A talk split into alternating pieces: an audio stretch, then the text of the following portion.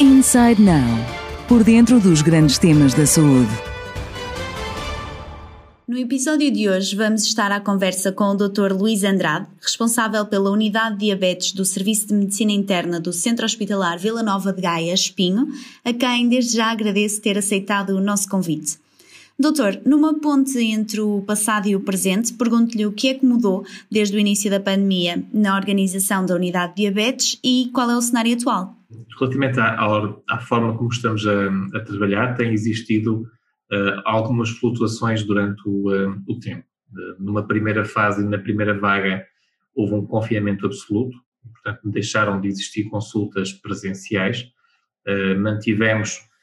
ou tentamos manter as consultas via telefone, as consultas à distância. Lógico numa primeira fase, nós da medicina interna fomos também colocados sob uma grande pressão, quer ao nível do internamento, quer ao nível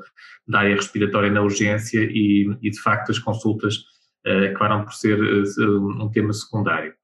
A partir do momento em que a primeira vaga é ultrapassada, voltamos uh, a intensificar aí sim as consultas presenciais, mantendo aquilo que é o ensino ao doente, provavelmente não com aquela intensidade em termos de ensino e de formação que gostaríamos, mas sim, houve essa, essa, essa tendência também de mantermos esse contacto com o ensino e com a formação, uh, e as consultas presenciais foram, uh, digamos que aumentando de forma significativa, tentando normalizar o nosso, nosso contacto com o doente, tentando diminuir o atraso que existiu durante aqueles dois, três meses da primeira vaga. Depois surge novamente a segunda vaga e aí foi necessário otimizar os nossos cuidados, tentando passar para, para teletrabalho, para teleconsulta, todos os doentes que não eh, teriam ou não manifestavam alterações ou complicações e deixando em consulta presencial apenas as primeiras consultas e aqueles doentes que eventualmente por alguma comorbilidade ou alguma complicação era necessário o contacto presencial, evitando dessa forma uma população de risco muito elevado para as complicações da infecção do SARS-CoV-2, ou seja, para esta infecção da Covid-19 ficassem mais resguardáveis e evitassem eventualmente deslocações desnecessárias. E de facto tem havido aqui algumas flutuações, desde um confinamento total até o adquirir de uma tentativa de uh, uma rotina praticamente normal, aquela que existia antes, até agora nesta segunda vaga, o facto de tentarmos selecionar aqueles doentes que beneficiam efetivamente da, da presença um, do, do, ponto de vista do contacto físico com, com, com, com, com o médico, àquele doente que eventualmente conseguimos gerir um, à distância. E, e, tendo essas duas opções, quer eh, das consultas presenciais, quer por telefone, houve alguma quebra, de modo geral, no número de consultas realizado? Relativamente à questão do número de consultas realizadas por teleconsultas ou consultas presenciais, numa, numa primeira fase, realmente os doentes, não só na consulta, mas também, por exemplo, observando o que se passou no serviço de urgência, os doentes evitavam a ida ao, ao, ao hospital ou, aos cuidados de, de saúde de forma global. De facto, houve uma tendência numa primeira fase, nos primeiros meses da, da, desta pandemia por Covid-19, de os doentes se refugiarem mais em casa e aquilo que nós verificamos é que provavelmente nesta fase algumas doenças crónicas estarão menos bem controladas do que aquilo que era, que era, que era necessário, mas dentro daquilo que era previsível olhando para o momento em que passamos. e de facto isso aconteceu uh, a partir do momento em que foi ultrapassada aquela primeira vaga, tem havido uma tendência de normalização e o próprio doente ir quer à consulta presencial ou à teleconsulta de uma forma uh, muito, uh, muito prática e não me parece que haja uma redução significativa das consultas nesta, nesta altura. E apesar dessa tendência de normalização e de compreensão também por parte dos doentes, como refere, um, houve doentes que chegassem ao hospital com a diabetes descontrolada ou até mesmo casos em que a adesão à terapêutica possa ter sido prejudicada? Sim, relativamente a esse ponto é, é um ponto muito interessante. Uh, em primeiro lugar, temos a noção de que uh, o doente diabético, nesta altura, uh, é um doente de risco ainda mais elevado. As complicações e o prognóstico da Covid-19 é claramente superior nesta, nesta população de doentes. Segundo ponto, é importante termos a noção de que um diabético, se a altura em que tem que estar bem controlado é neste momento, sabemos que um doente diabético bem controlado, com os fatores de risco de uma forma global controlados, tem um risco de complicações pela Covid-19 aparentemente menor. E, portanto, quanto melhor o controle metabólico, melhor para o doente. Mas também sabemos que nesta altura é uma altura que, por um lado, pela modificação do estilo de vida, as pessoas cada vez passam mais tempo refugiadas em casa, até pelas questões de, de confinamento, com a redução da atividade física. Muitas vezes acabam por ter até cuidados alimentares, talvez não tão uh, cuidados como seria no, uh, no passado. Também numa altura em que muitas vezes existe alguma dificuldade no acesso aos cuidados de saúde,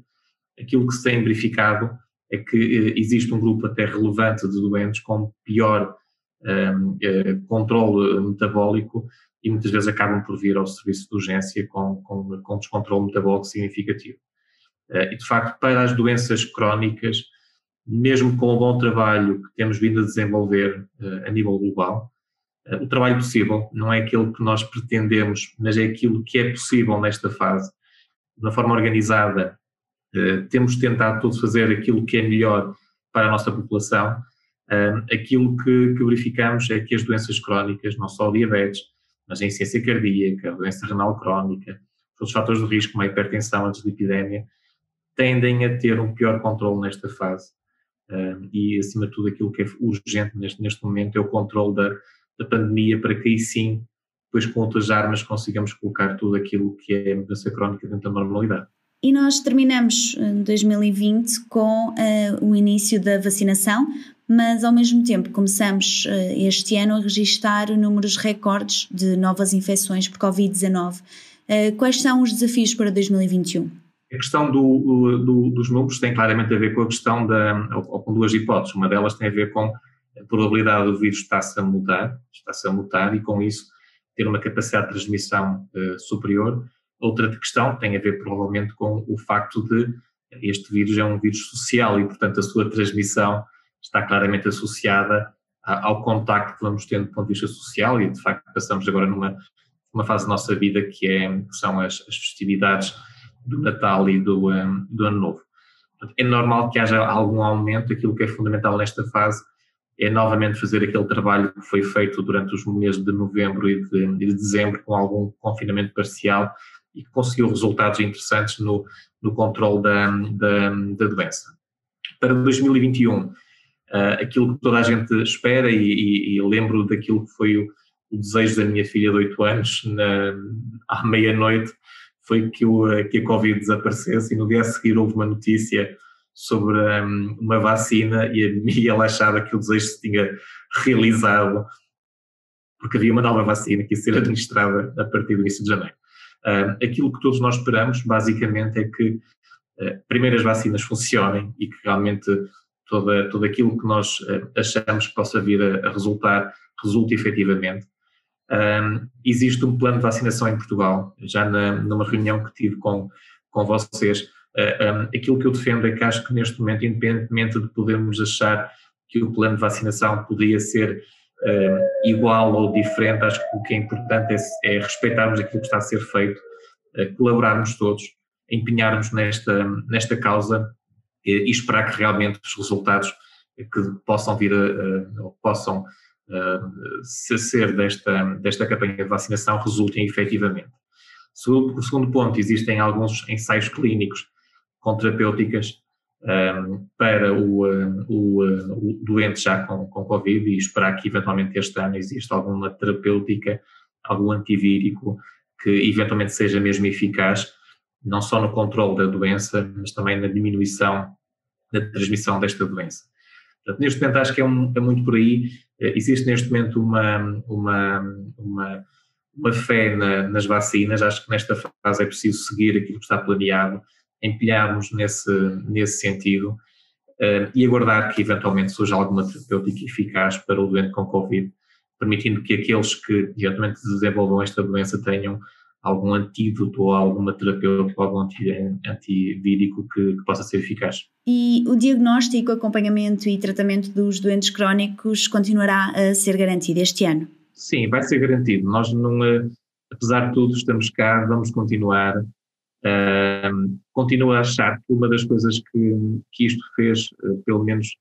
uh, para, para os, os mais céticos, é, é, percebermos que na medicina o contacto médico-doente presencialmente é o melhor que pode acontecer, ou seja, realmente estamos numa fase de transformação do mundo com, um, com, a, com os meios de comunicação, com a,